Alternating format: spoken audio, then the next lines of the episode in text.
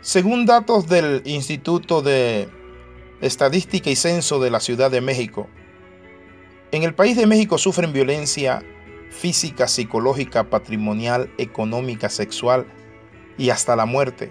46 de cada 100 mujeres de 15 años hacia arriba. Según el Instituto Nacional de Estadística y Geografía INEGI, la afectación de los derechos, la libertad, la dignidad, la seguridad y la intimidad se recrudeció en el Estado de México, donde 56.9% de las mujeres padecen algún tipo de violencia.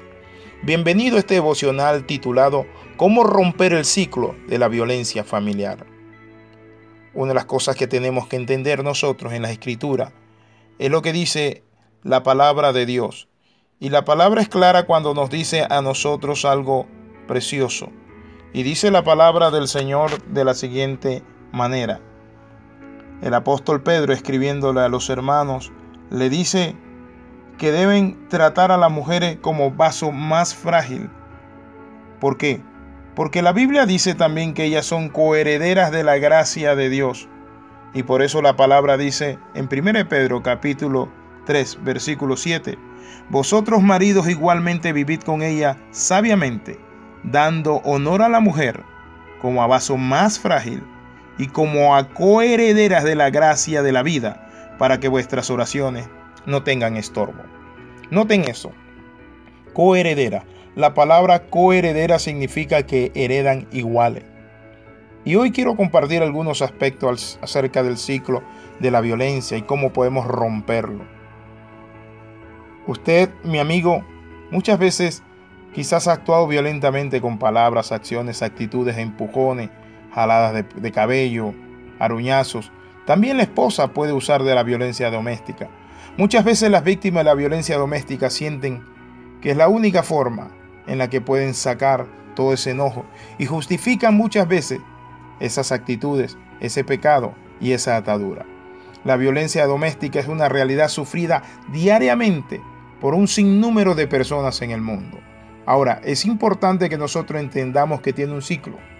Para la comprensión de la violencia, el primer paso que se toma es, mi amigo, romperlo. Y para romperlo necesitamos entender que tenemos el problema. No podemos nosotros, noten esto, salir adelante si no reconocemos nuestros pecados, problemas y ataduras. Es decir, la Biblia dice, y es clara cuando dice, si confesamos nuestros pecados, Jesucristo es fiel y justo. ¿Qué significa esto? Es reconocimiento. El salmista David dijo, mientras cayese envejecieron mis huesos, en mi gemir todo el día. Muchas veces los abusadores callan y tienen un problema dentro, pero también los abusados muchas veces callan. Y se le conoce como el silencio de los inocentes. Mujeres que están sufriendo golpes, humillaciones, vejaciones, torturas. Hijos que se están enfermando. Ustedes necesitan la ayuda, el tratamiento, salir adelante con la palabra, un consejero, un ministro de Dios, un proceso de cambio. ¿Saben? Hay todo un ciclo. El primer, el primer paso del ciclo de, de la violencia es acumulación. Alguna tensión, en el trabajo, el dinero, las cuentas por pagar. Inician esa parte del ciclo. La tensión causa el abusador que él se siente impotente. El abusador elige reaccionar contra la esposa o contra los hijos de una forma verbal con insultos y acusaciones. Yo creo que todos de una manera u otra somos tentados a hacer eso. Yo recuerdo en cierta ocasión cuando dirigía 13 centros de rehabilitación en Guatemala venía con la carga, con problemas que ustedes no se imaginan que hay en los centros de rehabilitación. Son drogadictos que sus papás, sus padres no lo quieren en casa. Mi amigo, cuando yo llegaba a la casa, llegaba a gritar. Hasta que mi esposo un día me dijo, ¿sabes qué? Nosotros no somos un centro de rehabilitación, cálmate. Y allí aprendí algo, que tenía mucha violencia contenida en mí y que necesitaba, ¿sabe qué? Entregar toda esa carga al Señor. La palabra dice, echando toda vuestra ansiedad sobre Él, porque Él tiene cuidado de vosotros. Mi amigo tiene problemas en el hogar, usted tiene problemas económicos, no reviente con su esposa. Si tiene problemas, busquen la forma de hacer las cosas bien, porque la tensión es insoportable. Es como caminar de puntillas, caminar entre clavos. Ahora, es importante también que nosotros veamos que tiene otro ciclo, acumulación y el otro es reacción. La tensión acumulada causa abusos verbales graves, ataques físicos, sexuales violentos. Pueden ocurrir varias veces que el hombre viole a su propia esposa. El abuso siempre es intencional y nunca es accidental. La motivación detrás de cualquier tipo de abuso, mi amigo, es herir, humillar o tener poder y control sobre una persona. No podemos.